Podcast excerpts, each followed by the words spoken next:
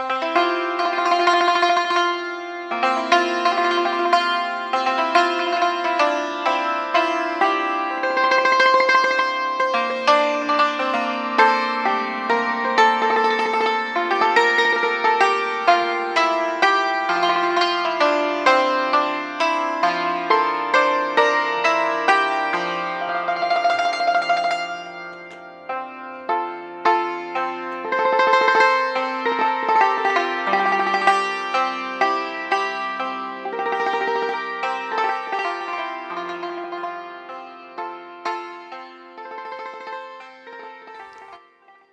der heutigen Sendung begleiten wir der Josef Häfliger und seine Frau Johanna nach Afghanistan. Als Bergkristallschleifer aus dem Haslital hat er vor vielen Jahren angefangen, Nuristan zu bereisen und hat dort den Kontakt zur Bergbevölkerung gefunden. Die Begegnungen haben unter anderem auch ein Hilfswerk entstehen, um der abgelegenen und in Bergtälern zerstreuten Bevölkerung zu helfen. Es sind Schulen in bergigen Abgeschiedenheit entstanden und jungen Menschen ist eine Ausbildung oder ein Studium ermöglicht worden.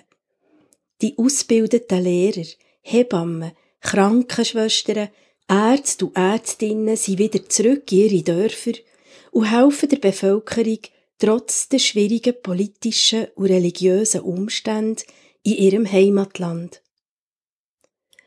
Der Josef Häfliger erzählt von seinen Erlebnissen, abenteuerlichen Reisen und unglaublichen Begegnungen und Freundschaften in Nuristan, in Pakistan und in Persien. Die Musik stammt von einheimischen Musikanten und wir haben auch Aufnahmen vom persischen Sandtourspieler Wahid Shahidi-Far machen und hören so unter anderem ein afghanisches Schlaflied auf Persisch und in deutschen Übersetzung. Diese Sendung hat Roland Not gestaltet und führt euch als erstes gerade nach Afghanistan. Die Bevölkerung in Afghanistan ist seit Jahren plagt von Hunger, religiösem Fundamentalismus, einem Krieg mit Besatzungsmächten und Islamisten. Bis zur Übernahme der Taliban hat es auch ein grosses Gefälle zwischen Stadt und Land. In Kabul zum Beispiel hat sich ein Teil der Bevölkerung an den Lebensgewohnheiten vom Westen orientiert. Auf dem Land herrscht immer noch Armut und Familien können kaum überleben. In der heutigen Sendung gehen wir hauptsächlich den äußersten Osten von Afghanistan nach Nuristan. Nuristan heisst übersetzt Land des Lichts und ist eine afghanische Provinz am Westrand vom Hindukusch. Die Bevölkerung redet Nuristani. Das ist eine eigenständige Sprache. Nuristani können nur die wenigsten und das wird außerhalb von Provinz auch kaum verstanden.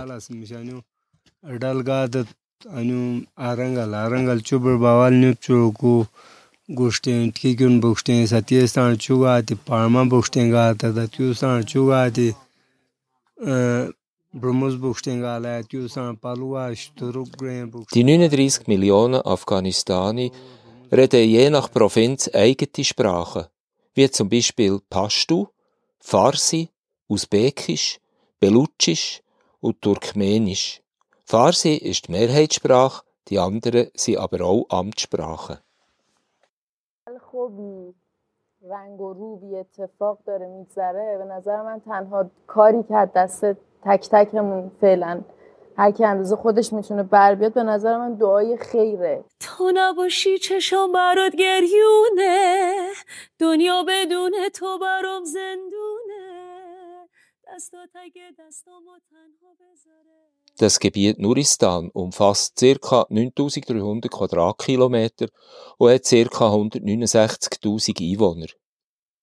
Es ist schwer zugänglich, in hohen Bergen, von bis und mehr als 6000 Meter über Meer, mit Passübergängen von über 5000 Meter. Dorfgemeinschaften leben zum Teil in Tälern über 3000 Meter. Die meisten Orte sind in der Regel nur zu Fuß oder mit Ross erreichbar. Die Region grenzt im Süden und Osten an Pakistan und im Nordosten an Tadschikistan. Weiter östlich ist schon die chinesische Grenze.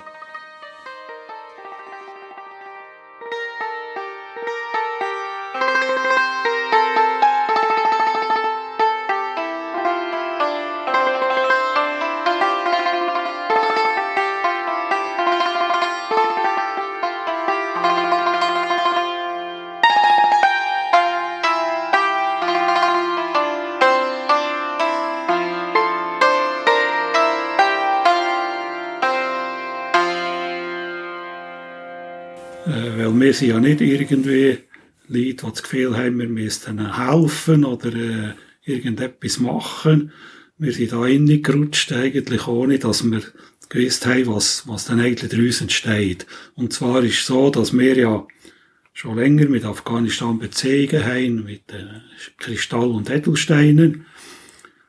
Aber als die Russen dort waren, sind wir eben nur nach Pakistan können Grenzen und dann haben die Steine gebracht und dort haben wir die können kaufen und das sind eben Leute aus den Bergen und dort in diesen Bergen hinterher sind eben die Nuristani, also die Leute, Leute des Lichtes, Nuristan, Nur heisst Licht, das sind Leute, die ganz zuletzt sind zum Islam bekehrt worden. Auf vielen Karten steht heute noch Kafiristan, also Kafiri heisst die Ungläubigen. Und die Ungläubigen haben da hinten in diesen Bergen gewohnt und sie etwa vor 120 Jahren zwangsislamisiert worden. Also sie hätten das eigentlich nicht wollen. Die haben dann einen Glauben gehabt, der stark mit der Natur und mit der Landwirtschaft, Sonne, Mond, einfach alles, was wichtig ist zum Leben in den Bergen, ist, das ist ihre Religion gewesen.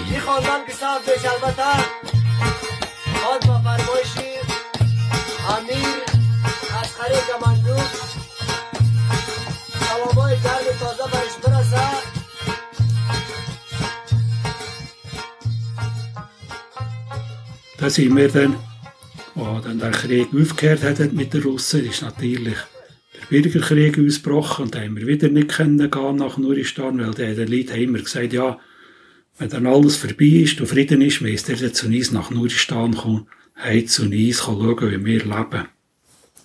Wir haben es zwar dann versucht, wir haben es dreimal versucht, in das Nuristan hineinzukommen.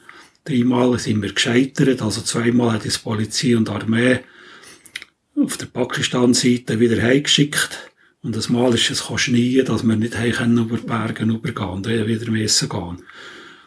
Und dann äh, haben wir dann im 98 das organisiert, dass wir, können, dass wir wollen nach dem Nuristan gehen, aber wieder von Pakistan-Seite aus. Weil nach Afghanistan hat man noch nicht kennen. Kabul, in Kabul hat immer noch der Bürgerkrieg gewählt. Wir sind dann aber nach Pakistan und haben dann dort durch Beziehungen, weil auf Pakistan-Seite noch Nuristani leben aus von dieser Volksgruppe. Und da war der Polizeioffizier, der uns erlaubt hat, da in die Berge hinterher zu gehen und dann illegal über die Grenzen, über, über Bergen, über den 5000er Pass nach Nuristani zu gehen. Wir sind dann zu diesen Leuten gegangen, in das Dorf, mit hintersten Bergdorf, das ist auf 3000 Meter, sind dort eingeladen worden haben uns freundlich empfangen. Das Ganze war zwar noch sehr tragisch gewesen. Wir sind mit einem Konvoi, mit Ross und Begleitung, wir waren ein Konvoi von zehn Personen. Und da war einer dabei aus diesem Dorf. Und als wir in das Dorf hineinkommen mit diesem Konvoi, hat er gesehen, dass da ein frisches Grab ist, von einer Frau und von einem Kind. Und hat dann noch nicht gewusst, dass das seine Frau und sein Kind ist. Das ist äh, eine Situation, die uns natürlich stark berührt hat. Und dann auch Folgen gehabt in Zukunft, was machen wir da in diesem Nuristan. Wir sind dann aber eingeladen worden am Abend zum Nachtessen vom Dorfrat und haben extra einen Geist gemetzelt für uns, damit wir gutes Fleisch überkommen und sie natürlich auch. Und dann haben wir das auch gleich diskutiert über die Welt und was wir machen, woher das wir kommen. Und wir haben gesagt, wir sind noch aus den Bergen, wir kommen aus dem hintersten Bergdorf. Gut, dann ist schon das hinterste, wir wissen, wie das ist. Und nachher hat dann der Dorfälteste gesagt, hört, könntet ihr uns nicht das Licht in die Moschee bringen? Wir sollten Licht in der Moschee haben. Und dann habe ich gefragt, ja, wieso müssen wir denn Licht in der Moschee haben? Und er hat gesagt, ja, das Nachbardorf hat auch die haben das von der Saudi-Arabien, haben die einen Generator bekommen und mit Wasser machen die Strom und haben jetzt Licht in der Moschee. Und nachher haben die Frau und ich noch ein bisschen zueinander angeschaut und diskutiert und nachher habe ich, habe ich gesagt, hört, habt ihr, habt ihr aber eine Schule? Habt ihr ein Schulhaus und Schule? Sagen sie, nein, haben gar nicht. Sagen ich, aber hört, ihr könnt nicht eins fragen für eine schlechte Moschee, ihr habt keine Schule. Also zuerst muss Schule sein, oder irgend so etwas, aber das können wir nicht verantworten. Das ist ein bisschen enttäuscht gewesen. Weil die Moschee ist natürlich für sie A und O. Wir haben dann auch gemerkt, dass die Moschee nicht nur ein Gebetshaus ist, sondern der Treffpunkt für alle Leute, weil die Moschee wird auch geheizt im Winter und da gehen selbst Frauen gehen dort zusammengekämpft haben. Am anderen Morgen ist aber der Dorfrat wieder zu uns und hat gesagt, hört, wir haben eins diskutiert und wenn ihr könntet etwas helfen mit Schule, da wären wir einverstanden. Dann sagen ja, habt ihr Lehrer? Sagt er, ja, wir haben Lehrer. Da, die sind ausgebildet worden im Flüchtlingslager in Pakistan. Dann sagen ja, dann ist jetzt alles klar. Ab heute Mittag wird Schule in diesem Dorf. Dann haben sie gesagt, ja, das wird organisiert, und zwar in der Moschee. Dann sie gesagt, wir zahlen die Lehrerlöhne, drei Lehrer, ab heute Mittag wird Schule gehabt. So hat es angefangen.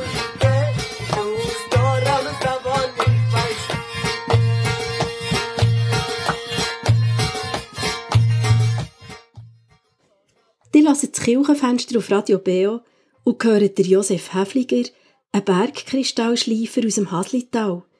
Er hat 1998 angefangen, zusammen mit seiner Frau Johanna Nuristan auf dem Weg zu Bergkristall und Edelsteinen zu bereisen. Speziell wegen dem Lapislazuli und Turmalin. Dort ist der Kontakt zur Bergbevölkerung entstanden und diese Begegnungen haben unter anderem zu einem Hilfswerk geführt, um der abgelegenen und in Bergtälern zerstreuten Bevölkerung zu helfen. Wir haben gehört, wie schwierig es war, überhaupt in das Land hineinzukommen. Nachdem aber die ersten Kontakte in einem Nuristan-Ort zustande kamen, ist dank der Zusage von Hävligers kurzum die erste Schule gegründet worden.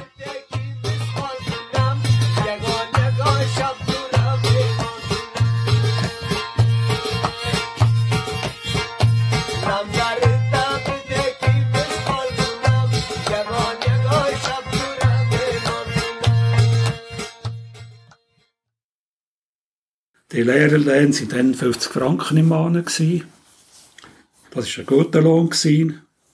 Weil die Lehrer haben ja dann immer der Landwirtschaft arbeiten oder eben nicht mehr so stark und haben dann Geld haben zum Leben, weil sonst normalerweise braucht man kein Geld in Nuristan, wird alles getauscht. Das ist der Anfang von dieser ganzen Geschichte und dann haben wir nachher, sind wir wieder heimgegangen in die Schweiz und äh, ist dann plötzlich gefragt, ja, könnten wir nicht das Schulhaus bauen? Könnten wir nicht noch mehr Lehrer anstellen? Und dann haben wir auch noch gedacht, ja, es wäre ja noch gut, wenn man im Gesundheitswesen etwas könnte machen, weil eben die Kindersterblichkeit, äh, Frauen bei Geburt ist sehr hoch. Dann gesagt, wir könnten noch Medikamente hinterbringen, wir könnten schauen, dass die Ernährung besser wird. Das hat sich dann so eins ins andere ergeben. Wir haben dann bei uns in Schweiz Leute gefragt, könntet ihr uns helfen? Und wir haben sofort grosse Unterstützung gehabt, sowohl hier in Gotannen wie an anderen Orten. Gotannen speziell hat uns unterstützt. Die Kirchgemeinde, die Gemeinde selber, Gotannen, die Leute selber haben sie stark der Meinung sie wohl, da, muss man etwas machen. Dann ist dann einfach eins der Zeitpunkt gekommen, wo wir, äh, ja, wir müssen sagen, was machen, wie machen wir das eigentlich? Wir haben Leute die uns grössere Beträge gespendet haben und gesagt, die müssen ja die auch Steuern abziehen. Und dann ist dann daraus eine Stiftung entstanden. Wir sind dann unter Kontrolle vom Bund. Also, weil wir im Ausland agieren, hat der Bund gesagt, wir machen Kontrolle, wir müssen alle Jahre die Stiftungsbuchhaltung abgeben beim Bund. Die wird auch kontrolliert einem Treuhandbüro. Das ist alles ein bisschen kompliziert in der Schweiz, aber das machen wir damit das, das alles stimmt. In der Zwischenzeit hat sich da sehr viel ergeben. Wir sind dann mit Ausbildung von Leitern, Aufforstung ist ein ganz wichtiges Projekt. Wir haben gesagt, dahinter ist illegal während dem Krieg abgeholzt worden. Übrigens wird es immer noch gemacht zum Teil. Das Holz wird illegal nach Pakistan, nach Karachi und nach arabische Länder verschifft, ohne dass wieder aufgeforstet wird. Und das ist verheerend in den Bergen und die Leute wissen das auch. Also ohne Beim gibt es kein Überleben in den Bergen. Und äh, Jetzt sind da schon einige tausend Bäume gesetzt worden dahinter, also Frichtbeim und Nutzholz. Die Schüler müssen dazu schauen. Wir haben Forstwarten, also der sogenannte Forstwart, das sind einfach Bauern, die das noch kennen, wie man das macht. Es ist nicht ganz so einfach auf dieser Höhe. Sie haben sogar zum Teil müssen Bäume auf halber Höhe zwischensetzen, also ein Jahr lang äh, abpflanzen auf halber Höhe und nachher erst auf 3000 Meter bringen, damit sie gedeihen. Und das funktioniert sehr gut. Es waren dann so kleine Ereignisse noch gewesen. Mal, wo wir dort waren, wir waren also dreimal in diesem Nuristan da hinter. Die anderen zweimal sind wir nachher von Afghanistan gereist. Das sind immer relativ lange Reisen, also das sind ein Weg, drei Tage ist man da ein Weg unterwegs. Teil, so weiter man kann mit einem Auto, nachher mit Ross und Esel und zu Fuß geht man in die Berge hinterher.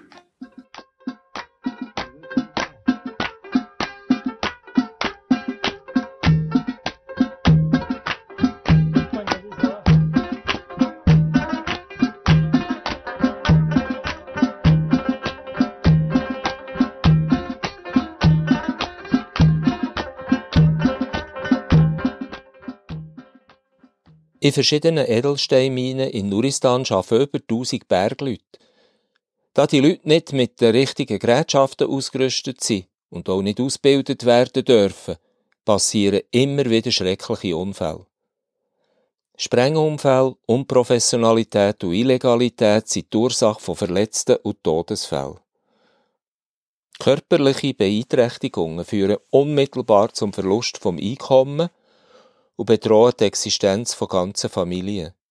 Häfligers sind einem eindrücklichen Schicksal begegnet. Das hat einen grossen Einfluss auf ihr weiteres Engagement in Nuristan. Dann sind wir das Mal dahinter gewesen, und da ist ein Mann zu uns gestoßen, der blind war. Der hat bei einem Sprengunfall, beim Kristallsuchen, das Augenlicht verloren. Die haben zum Kristallsuchen russische Blindgänger auseinandergenommen. Der Sprengstoff braucht zum Sprengen. Da ist uns natürlich fast schlecht geworden, als wir das gehört haben. Und dann nachher haben wir dann mal äh, eigentlich Bedeutung gehabt mit dem und dachte, ja, was könnte der Mann eigentlich, was, wie könnten wir dem helfen? Und dann haben wir dann durchgefragt, was was, kann der Mann, was könnte der Mann, wie könnte man dem um mich helfen? Weil er ist psychisch schon ganz schlecht weg gewesen, weil er einfach nicht mehr können seine Familie ernähren Dann haben sie dann im Dorf gesagt, los, der, der kann sehr gut Geschichten erzählen. Und zwar weiss der noch Geschichten aus der vorislamischen Zeit, also durch Überlieferungen. Und dann haben wir gesagt, los, der ist ab heute unser Angestellter, der bekommt einen Lehrerlohn und der geht zu jeder Schulklasse und geht der Geschichten erzählen. Und das ist sofort gut aufgenommen worden. Und die sind begeistert gewesen, und er ist auch begeistert gewesen. Und er ist nachher dadurch wieder ein Einkommen gehabt, hat seine Familie wieder kennenlernen, ist ein sehr beliebter Lehrer geworden. Natürlich, weil er blind ist, das ist ganz klar, weil die Kinder haben natürlich dann allergattig Faxen können machen. Das haben sie es dann auch erzählt. Aber sie schätzen ihn wahnsinnig, der Blindlehrer. Und der ist bis heute, also das sind nicht 20 Jahre, der ist bis heute immer noch unser Lehrer. در دوت این منو اندریخ کن آی مستر آبا جای نس بسود با گات میش گشان آنی بوشتین چو اول گال اس میش آنیو اڈال گات آنیو آرنگل آرنگل چو بر باوال نیو چو کو گوشتین تکی بوشتین ستی استان چو گاتی پارما بوشتین گات دا تیو استان چو گاتی برموز بوشتین گالا تیو استان پالوا شترک گرین بوشتین گات دا تیو استان Pasau, über Münzbuchsteinallee, über Münzbuchstein, Sarnion, Parma, Buchstein, Parma, Buchstein. Geschichte von Nuristan. Nuristan hat ja ganz eine eigene Geschichte. Das ist sehr ein sehr abgeschlossenes Gebiet. Nuristan ist Sprache äh, ist eine Sprache, die man nicht einmal genau weiß, woher das sie kommt. Die wird nur der geredet von wenigen Leuten. Die ist nicht geschrieben worden, die wird nur geredet. Und umso wichtiger ist, dass die Kultur erhalten bleibt. Aus der Geschichte her weil der Islam hat eben schon probiert, die Kultur zu zerstören. Die also alles probiert zu zerstören. Wir sind ein Mal, als wir hintergegangen sind, sind wir auf einem Dorfplatz gewesen und haben da gehockt und haben Tee bekommen von den Leuten, die uns das gebracht haben. Das ist normal, wenn man da reist, dass jemand sofort mit Tee kommt. Da sind wir auf einem Balken gehockt, auf einem grossen Balken, und der Balken war voll Schnitzereien. Der Balken ist dort im Dreck gelegen und der verfühlt dort langsam. Der Balken ist noch aus der vorislamischen Zeit gekommen, was sie wahnsinnig schöne Holzschnitzereien haben gemacht Und da so ein bisschen, dass man ein bisschen von dem vielleicht noch retten kann oder ein bisschen noch die Kultur überbringen zu der jungen Generation so Aktionen mit dem blinden Lehrer hat uns natürlich sehr viel Gutwill gebracht. Also der hat gesehen, dass wir wirklich helfen weil am Anfang sie noch ein bisschen skeptisch gewesen, weil sie haben gesagt, ja, die, die wollen dann etwas von uns und die können dann kommissionieren und, und die, die machen das nicht einfach so. Und in der Zwischenzeit haben sie gemerkt, dass wir da gar nicht wollen. Wir wollen nicht missionieren, wir wollen ihnen nicht vorschreiben, was sie müssen machen. Und äh, das hat uns gut gebracht. Und darum können wir jetzt eigentlich Sachen machen dahinter, die viele eigentlich nicht können machen. Also wir tun ja absichtlich nicht mit der Regierung zusammenarbeiten. Also wir tun nur mit dem lokalen Leuten in diesen Dörfern zusammenarbeiten. Das hat uns dann zwar auch schon Probleme gebracht, weil wir effektiv dann bei der Regierung nicht anerkannt sind. Also wir jedes Mal haben wir dann Schwierigkeiten gegeben mit dem Visa äh, gefragt, was macht ihr denn da hinterher und, und warum die nicht mit uns zusammenarbeiten, das wollen wir aber nicht. Weil wir wissen, dass das nicht gut rauskommt in der Regel und vor allem auch viel Papierkrieg gibt, was, sinnlos ist eigentlich. Der. Wir wollen direkt helfen und das Geld muss direkt dahinter ankommen.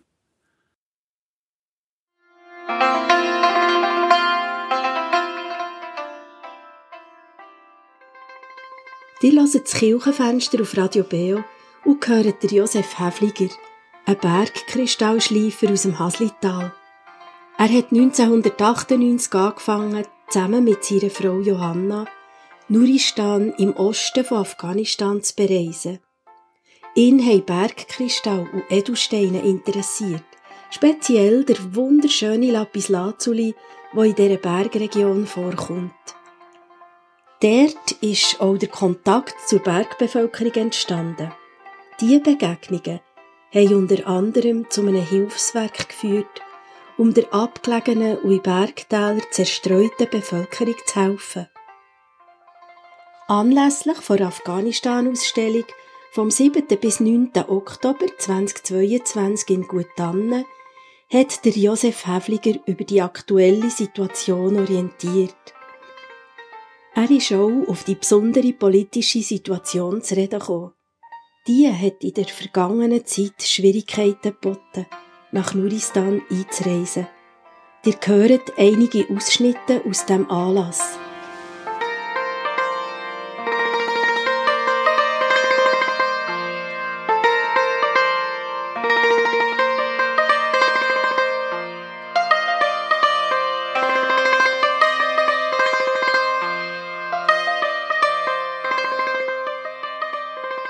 Es ist ja so, dass dramatische Veränderungen gegeben in Afghanistan. Letztes Jahr im August hat die Taliban Islamisten haben die Macht übernommen. Für uns ist es jetzt ein bisschen schwierig in der letzten Zeit überhaupt zuverlässige Informationen zu bekommen. Also in einer Situation, wo alles im Fluss ist und grosse Interessen da sind, ist nicht einfach herauszulesen, was ist denn wirklich wahr und was ist nicht wahr.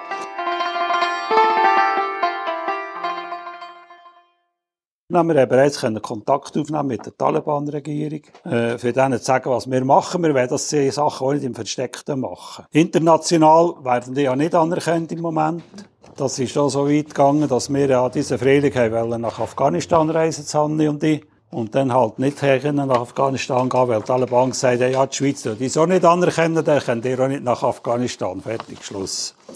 Und am Schluss ist noch mit einer fadenscheinigen Ausreckung, er gesagt, und wir dann, äh, wir beide ein Heiratszertifikat haben. ja, ja, wir müssen lachen, wir haben alle Bahnen ausgelacht.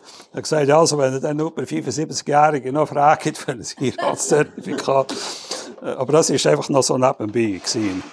Auf jeden Fall haben wir dann nicht können übergehen, aber Leute haben zu uns in Iran kommen und von uns haben wir können Sachen organisieren und haben dann noch subito Geld können überschicken für diese Leute zum helfen.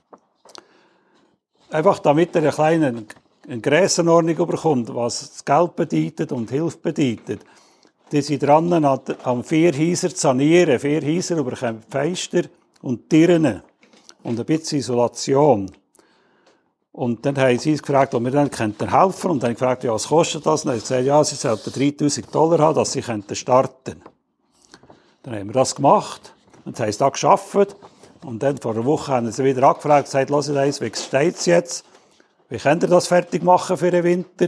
Damit das dann die auch einigermaßen können äh, heizen, weil es wird sehr kalt dort im Winter, im Sommer sehr heiß, 50 Grad und mehr und im Winter minus 30 Grad. Und nachher habe ich dann gefragt und er gesagt, ja, wenn sie es alles noch fertig machen vor dem Herbst, sollte das noch 3000 Dollar haben. Also, für uns ist das nicht viel Geld, also, ich weiß, also, es ist relativ natürlich, aber wenn man das vergleicht, oder zum Beispiel die Mädchenschulen, die jetzt eröffnet worden sind, das ist schon dank dem Hilfe von dem Herrn, der da das Geld überweist, hat können organisieren, dass die älteren Mädchen wieder die Schule kennen.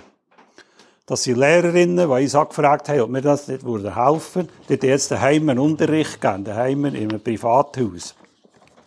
Die Lehrerinnen, die wir zahlen mit dem Lohn, das ist eine Lehrerin, die am Morgen 20 Mädchen, am Nachmittag 20 Mädchen unterrichtet. Das sind vier Lehrerinnen.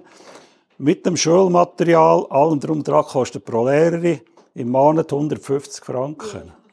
Und da können wieder Frauen, ältere Mädchen wieder zur Schule.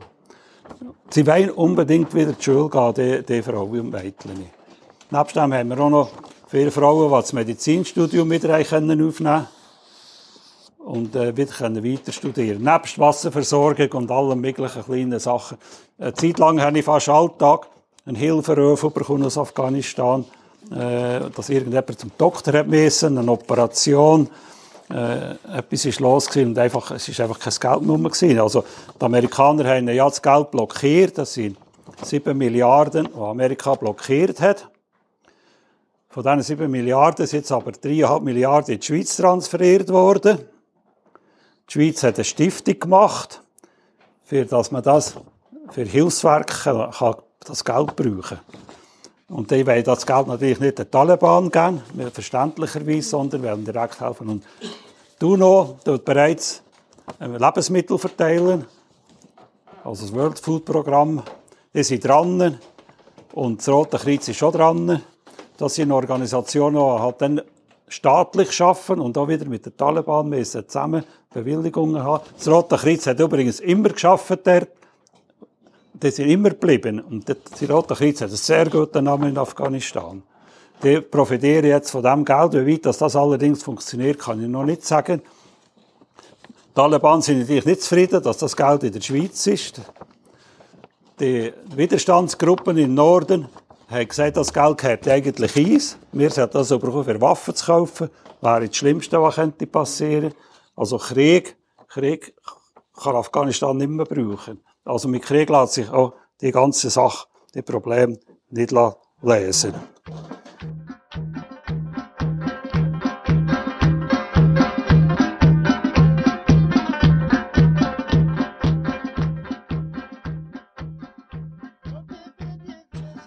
Zukunft in Afghanistan ist halt offen. Niemand weiß, wie es weitergeht, wer die Oberhand gewinnt. Es kommen ja noch andere Sachen dazu, also Klimawandel, was er hart trifft, das hat mit diesen Überschwemmungen zu treffen. Es hat ja auch noch, es hat das Bild dort, hat im August in den Bergen einen Meter Schnee gegeben, das hat es noch nie gegeben, das heißt noch nie erlebt. Hat eine Terntalle kaputt gemacht. Äh, und dann nachher sind darauf ab, es Überschwemmungen gekommen, die jetzt in Pakistan auch gehört. Das hat sie auch getroffen auf der Afghanistan-Seite. Es kommen noch Wasser, Abwasser, Kehricht und Kriegsrückstände. Soweit der Josef Häfliger zur heutigen Situation in Afghanistan. Speziell in der Provinz Nuristan. Ich möchte mich in der heutigen Sendung nicht auf die politischen Themen einladen. Das machen die Medien kontrovers mehr als genug. Aber aus dem Wort von Josef Häfliger kann man entnehmen, dass etliche Einwohner vor Ort sehr engagiert am Erhalt von Gesellschaft und ihrer Kultur arbeiten. Dazu gehören aber auch Flüchtlinge, die von ihrem heutigen Wohnort aus massive Unterstützung leisten. Die Situation in ganz Afghanistan hat sich verändert. In den Bergdörfern muss die Bevölkerung von Dorf zu Dorf mit den unterschiedlichen Verhältnissen zu Schlag kommen. So zum Beispiel ist der Betrieb von Schulen abhängig vom Goodwill der Taliban, es auch eine Art von Akzeptanz gibt. Aber für die Lehrer ist das so extrem schwierig, weil sie stark unter Druck. Also die Lehrer haben heute alle lange Bärte, damit sie aussehen äh, wie Islamisten wenn, wenn die Islamisten kommen, nehmen sie den Koran für und die Schulbücher das verstecken. Sie extra im Boden haben sie Löcher gemacht, um, was sie diese Sachen können versorgen, die Schulbücher. Wenn die Islamisten kommen, das halt den Koran lehren. Es ist nicht immer gut rausgekommen. Sie haben also so Lehrer von uns schon umgebracht, die Islamisten. Sie haben Dörfer angegriffen. Aber äh, sie haben den Willen, also man kann das nur machen, wenn das Dorf, das ganze Dorf hilft. Also es gibt Dörfer in Nuristan, die man nicht, die man nicht könnte machen, wo einfach die Islamisten und die, äh, die Taliban stark sind, dann geht es nicht. Aber wenn das Dorf wirklich will, dann funktioniert es. Und äh, so probieren wir jetzt verschiedene Sachen zu machen. Wir sind nach wie vor dran. Wir haben dann noch das noch ein bisschen ausgeweitet. Wir haben dann plötzlich einen getroffen in Nordwesten von Afghanistan, wo wir sind wegen Teppichen hergegangen haben wir einen Arzt lernen kennen, und zwar aus dem Grund, weil wir während der Taliban-Zeit gereist sind. Und dann ist es verboten für Leute Fremde aufzunehmen. Also die Taliban nicht wollen, dass da plötzlich Fremde aus anderen Ländern kommen und da mit diesen Leuten Kontakt haben. Und als wir in das Dorf, in das Städtchen gekommen, haben sie uns gesagt, wir sollten und dem Doktor, der sich der einzige der fünf nennen. Da sind wir, hat er uns aufgenommen, wir zu dem können übernachten die Taliban haben sie Ruhe gelassen, mehr oder weniger. Das war aber ganz eine kritische Zeit. Gewesen. Und dann haben wir gesehen, dass der Arzt eine Klinik, also eine Praxis gegeben im, im Basar viel mehr als ein Stethoskop hat er nicht gegeben. Und nachher haben wir dann gesagt, lass, du musst unbedingt noch mehr Geräte haben, eine Ausrüstung und so. Und dann haben wir dann geschaut, dass er Sachen bekommt, also EKG-Gerät. Und dann hat er gesagt, ja, oder er nicht darf zur Ausbildung in die Schweiz kommen. Und er gesagt, los, das ist sicher nicht einfach, aber wir probieren es. Wir haben dann alles in Bewegung gesetzt. Äh, über das Migrationsamt, das DEZA, die Gemeinde Gottanne hat uns geholfen, damit wir dann eigentlich einladen in die Schweiz zur Weiterbildung. Heute am Schluss hat er nachher kommen, ist Zinderlachen im Spital und hat er können Ultraschallkurse nehmen, was sehr wichtig ist für einen Arzt, vor allem auch wegen der Frauen behandeln. Der hat dann das abgeschlossen, ist wieder zurück. Und das nächste war, wir haben nachher ein Ultraschallgerät organisiert, aktiv gekauft. Mit Spenden aus dem ganzen Dorf und, und verschiedenen Leuten. Und das ist dann ein riesiger Schritt für ihn dort in dem, in dem Afghanistan.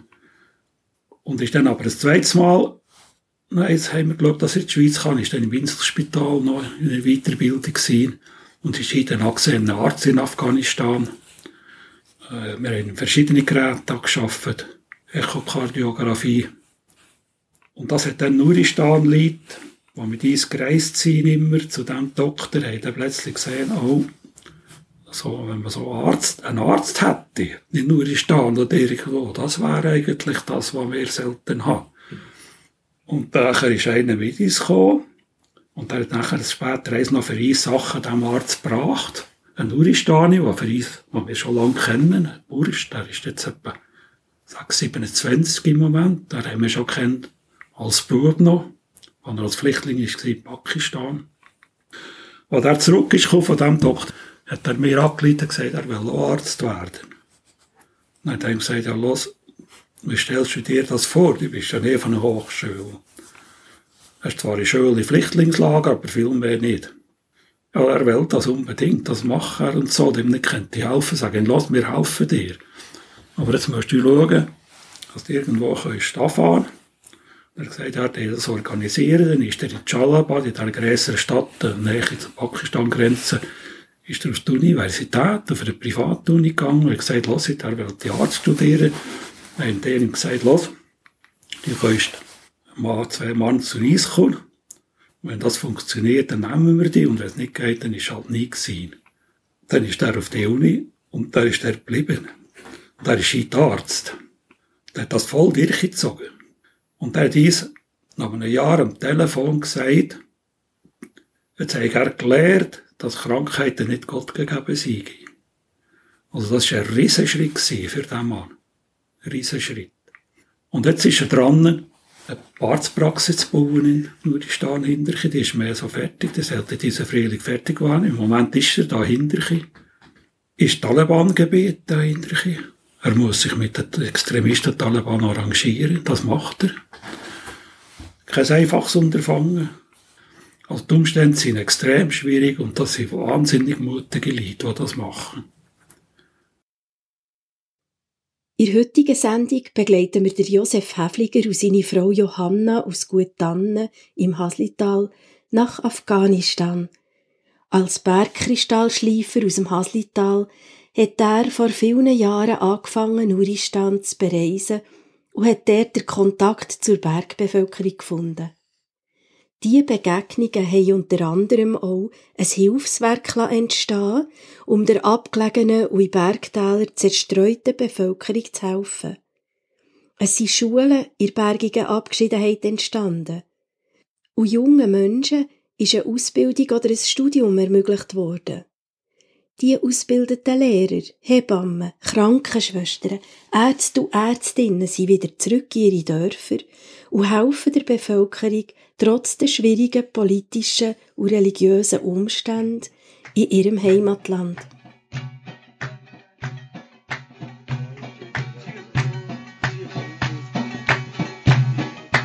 Häfligers bekommen laufend Rückmeldungen aus Afghanistan. Wir zitieren als Beispiel einige davon und lesen die deutschen Übersetzungen. Wie Sie wissen, sind die Universitäten wegen Corona geschlossen. Aber meine Lehrerinnen und Lehrer unterrichten uns jetzt online. Ich bin daher nicht mehr weit von meinem Medizinstudium Abschluss. Besten Dank für die Unterstützung, die das alles möglich macht. Meine Schwester arbeitet als Ärztin von 9 bis 16 Uhr in einem Spital und behandelt Frauen. Danach kommt sie nach Hause und kümmert sich um Patienten aus der Umgebung. Bei schweren Erkrankungen macht sie auch Hausbesuche. Unsere Familie bedankt sich für die große Hilfe und Unterstützung. Vor 2011 lebte eine Familie mit ihrer kleinen Landwirtschaft in den Bergen und stellte im Sommer auf der Alp Käse her. 2011 wurde ihr Mann und ein Elbler von Extremisten umgebracht. Er hinterließ eine Frau mit vier Kindern. Der Älteste ist behindert und kann nur wenig mithelfen, um die Familie zu ernähren.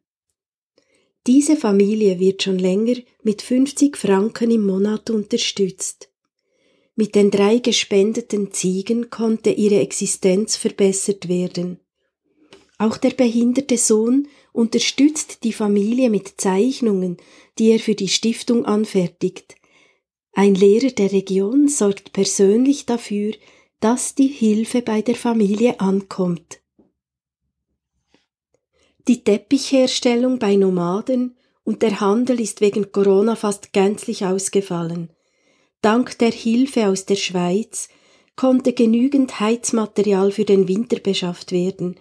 Die Familie des Teppichhändlers möchte später alles mit Ware zurückerstatten. Meine Lieben, die Arztpraxis ist zu 95 Prozent fertig. In zwei Wochen werden auch die Fenster und Malerarbeiten fertig sein. In der Zwischenzeit habe ich in drei Nachbardörfern gearbeitet. Ich habe keine Behandlungsgebühren verlangt von armen Leuten und auch die Medikamente günstig abgegeben. Alle Leute sind sehr glücklich und dankbar dafür. Dieses Jahr war aufgrund der Viren ein herausforderndes Jahr für die ganze Welt. Es erinnert uns als Mensch daran, dass wir miteinander arbeiten müssen, es erinnert an unsere Einheit und unser gemeinsames Interesse als Mensch, unabhängig von Herkunft, Hautfarbe und Wohnort. Nur unsere kollektiven Errungenschaften und unsere gemeinsame Anstrengung können uns vor weltweiten Schäden und Katastrophen retten. Wir hoffen, dass die Menschen daraus Lehren ziehen und sich gemeinsam für eine sichere Welt für die kommenden Generationen einsetzen werden. Auch in Afghanistan ist das Virus stark verbreitet. Soweit Stimmen aus Afghanistan, adressiert an die Stiftung Schulen für Afghanistan. In dieser Stelle würde ich gerne ein, ein afghanisches Lied für Sie spielen, ein, ein Wiegenlied. In Afghanistan sagt man Lalu, in Iran sagt man Lalai.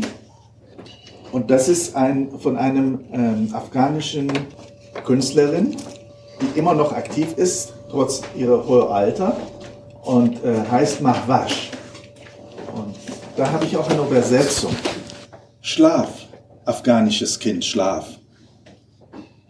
Schlafendes Kind ohne Sorgen, ohne Schutz. Schlaf, der du barfuß über Feld und Wüste gehst.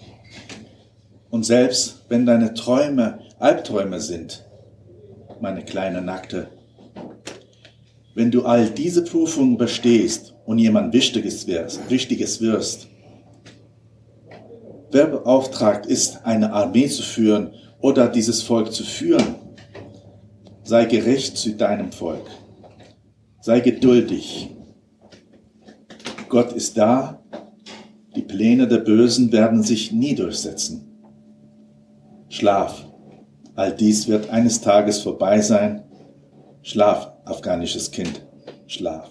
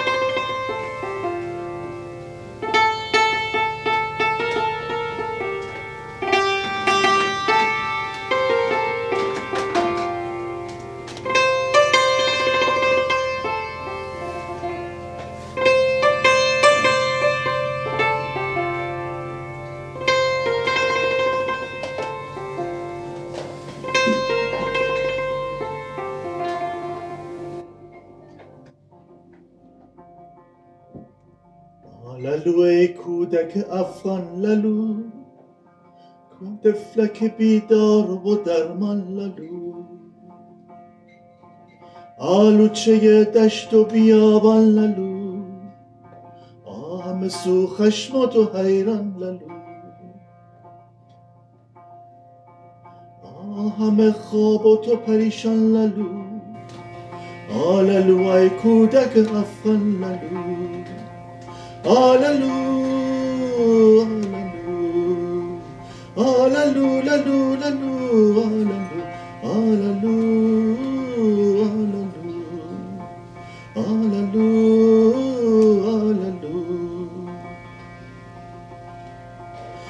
کودک من بارش باران رسید.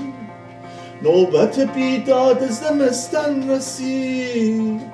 رنج دگر غیر غم رسید. خوابه تم دیده ی طفلان رسید. طفلک بیرخت زمستان للو آللو ای کودک افغان للو آللو آللو آللو للو للو آللو آللو آللو هللو زین همه بیداد اگر بر شوی وارث این ملت اختر شوی. روزی اگر صاحب لشکر شوی قافل سالار مقدر شوی. زل نکن بر سر این زللو آللو ای کودک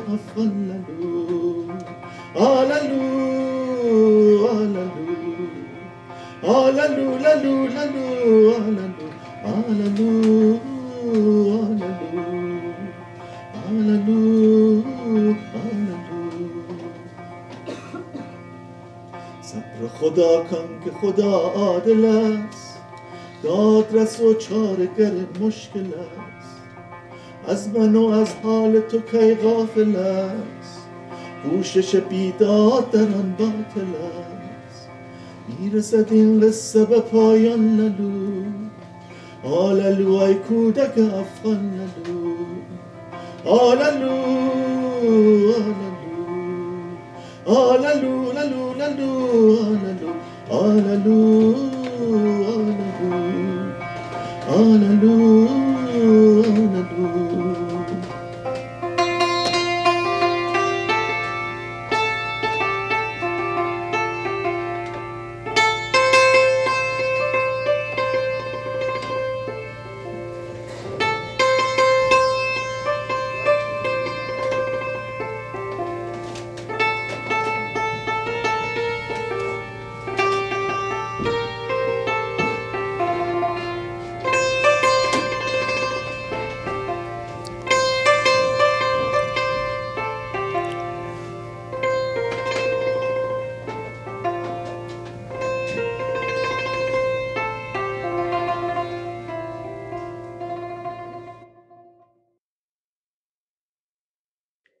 habt heute Abend das Killenfenster auf Radio Beo gehört.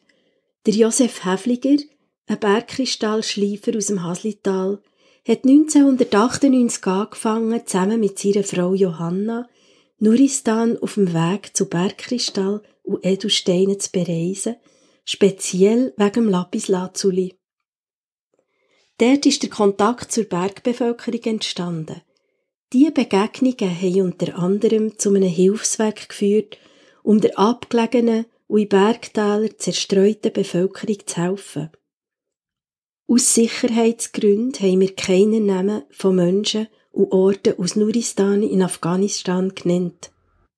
Mehr über Stiftung Schulen in Afghanistan findet ihr im Internet unter www.nuristan.ch und somit alle Angaben für weitere Informationen, Bilder und Kontakt. Die Sendung ist vom Kibeo-Radiomacher Roland Not gestaltet worden, mit Liveaufnahmen aus den vergangenen drei Jahren im Kontakt mit den Initianten Josef und Johanna Häfliger aus Guttannen. Und jetzt orientiere ich euch gerne über die weiteren Sendungen hier auf Radio Beo. Am nächsten Sonntag, der 26. Februar, gehört ihr von 9 bis 10 der Gottesdienst aus der Pfarrei St. Joseph in Gstaad mit dem Pfarrer Pierre Didier Nyongo.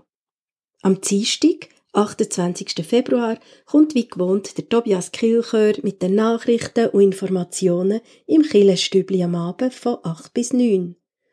Und dann anschliessend am 9 im Killenfenster Christine Sieber mit dem Thema Weltgebetstag 2023 in Taiwan.